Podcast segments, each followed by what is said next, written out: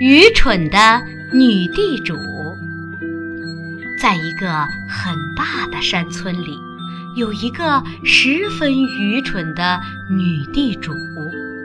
只要她想干成的事，穷人们即使搭上性命，也必须替她做成。有一次，女地主想要孵出四十只小鸡，而且都要是黑颜色的。一个女仆怯生生地问：“天底下会有这种事吗？”女地主说：“可能没有，但是我想要世上发生这种事。我可没有办法。”女仆无可奈何地辞掉工作。回家去了，没有人敢承担这件差事。女地主便把自己最聪明、最听话的车夫喊来，吩咐他来干这件事。你给我坐到筐里去，孵出四十只小鸡来，而且都要是黑颜色的。车夫哀求道。我的女主人，您饶了我吧！哪有男人代替母鸡孵小鸡的事呢？你每天赶车都是坐着，耐性特别好。你不妨在筐里坐上几天几夜。车夫不敢再推辞，只好应允下来。他觉得应当想一个办法来对付女地主。车夫思考了好久，最后终于说：“那好吧，我不妨试一试。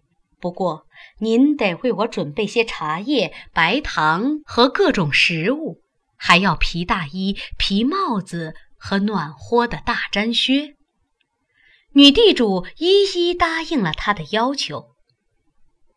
另外还有一个条件，在我孵化的过程中，您不能着急，不能来看望。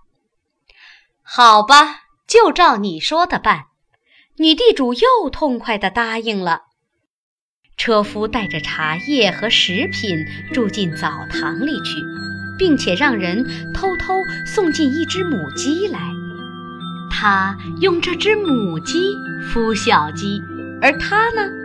却烧了茶水，邀请穷哥们来这里喝茶聊天儿，嘲笑愚笨的女地主。过了好多天，母鸡孵出了一窝小鸡，可惜只有三只是黑颜色的。车夫把这三只黑色的小鸡送到女地主那里。对他说：“暂时只能孵出三只，还需加点吃的东西，要不然太累了。”女地主很高兴，又给了车夫许多上等的食品。车夫又回澡堂去继续孵小鸡。女地主天天派人来问：“又有多少只小黑鸡钻出蛋壳了？”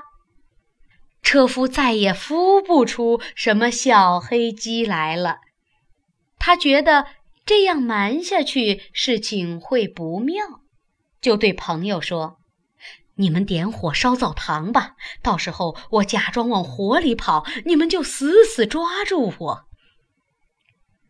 朋友们放火了，女地主听说澡堂起火了，连忙跑来，她看到车夫拼命要往火里钻。而人们死死地抱住他，车夫哭喊着、挣扎着，一副痛不欲生的样子。仆人们都说：“东家，您看他多伤心呐，太惨了！他的小鸡全要被大火烧死了，他也不想活了。抓住他，抓住他，不要让他死了。”小鸡没指望救出，车夫可要保住。有了它，就不愁日后没有小鸡。它可真是胜过一只老母鸡呀！女地主说：“车夫不愿再伺候这个愚蠢的女地主，趁大家救火的时候，溜进屋里，拿了皮大衣、皮帽子和毡靴，逃到很远很远的地方去了。